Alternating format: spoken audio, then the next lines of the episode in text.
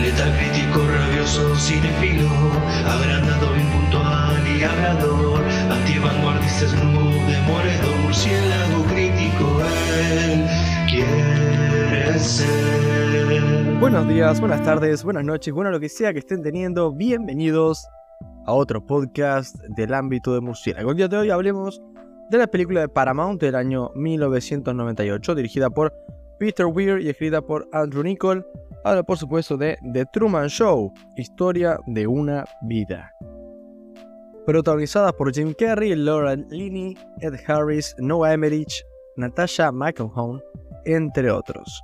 La sinopsis nos revela Truman Burbank es un hombre corriente y algo ingenuo que ha vivido toda su vida en uno de esos pueblos donde nunca pasa nada. Sin embargo, de repente, unos extraños sucesos le hacen sospechar que algo anormal está, está ocurriendo, ¿no?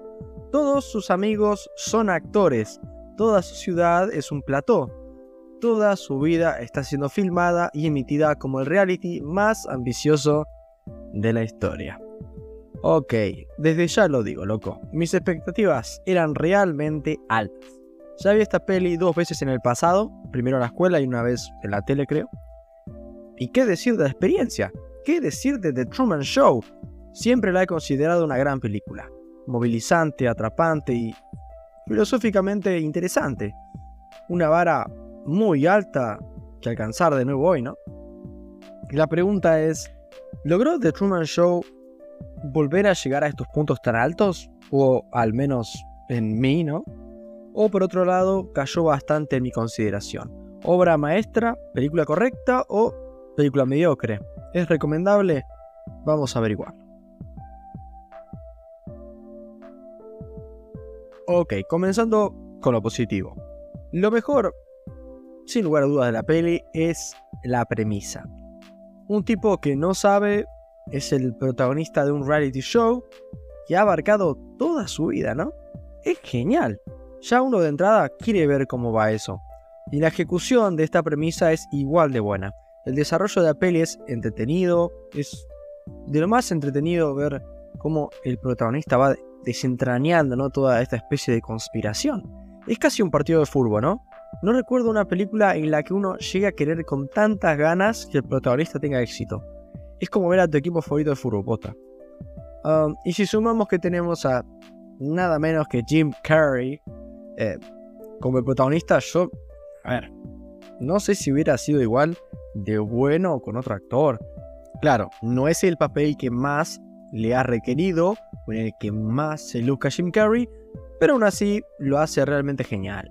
Haciendo un protagonista que cae bien realmente, es fácil tenerle empatía porque uno rápidamente se pone en su lugar o sea, fuera de joda, te lo aseguro. Vos ves esta peli y luego te encontrás otro día, ¿no? Replanteándote si tu propia vida no será un reality show. Te, pones a pensar, eh, no te lo crees mucho, ¿no? A veces por estás un poco loco.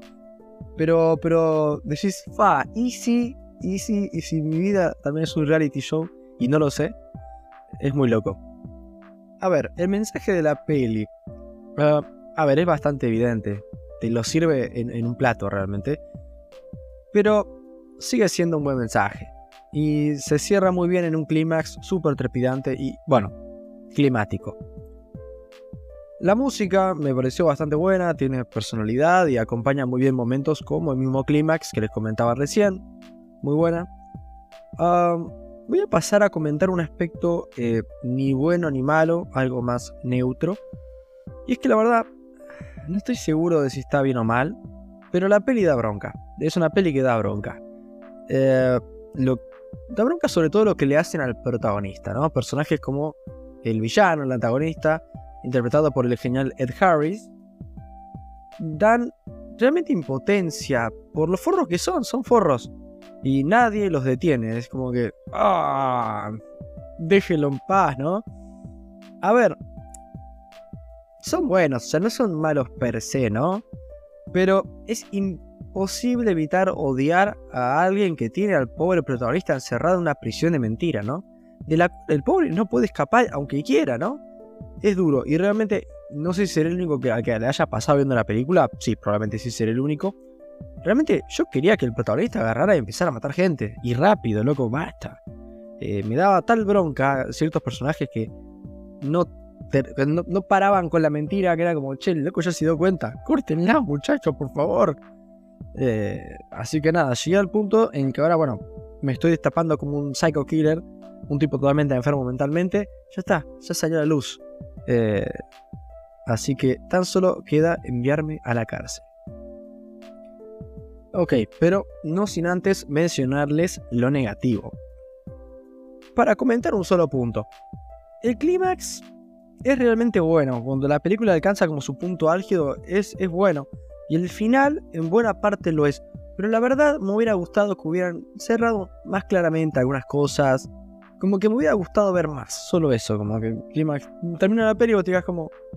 Ok, eh, me hubiera gustado que me aclararan un par de cosas, qué pasaba con tal, qué pasaba con cual. Bueno, igual está, está bien, igual, está bien. En resumen, para finalizar, es una muy buena peli. Súper competente, con una gran premisa, buen libreto y buenas actuaciones. En lo personal, The Truman Show es una película que le recomendaría a cualquiera, sin lugar a dudas. Eh, verdaderamente es un buen show el que tienen armado aquí estos muchachos. Tiene el, como, lo decíamos, la estampa del el certificado de la, vanguardia del murciélago. Bueno, ya me olvidé cómo le decía puntualmente, pero eh, sí, está en, mi vanguardia, lo cual significa que es, es la crema de la crema, vamos a decir. Le doy 8.4 y a ustedes les agradezco un montón por haber escuchado hasta acá. Un poco más que decir, más que buenas noches. Vos sabés lo que viene. Porque siempre...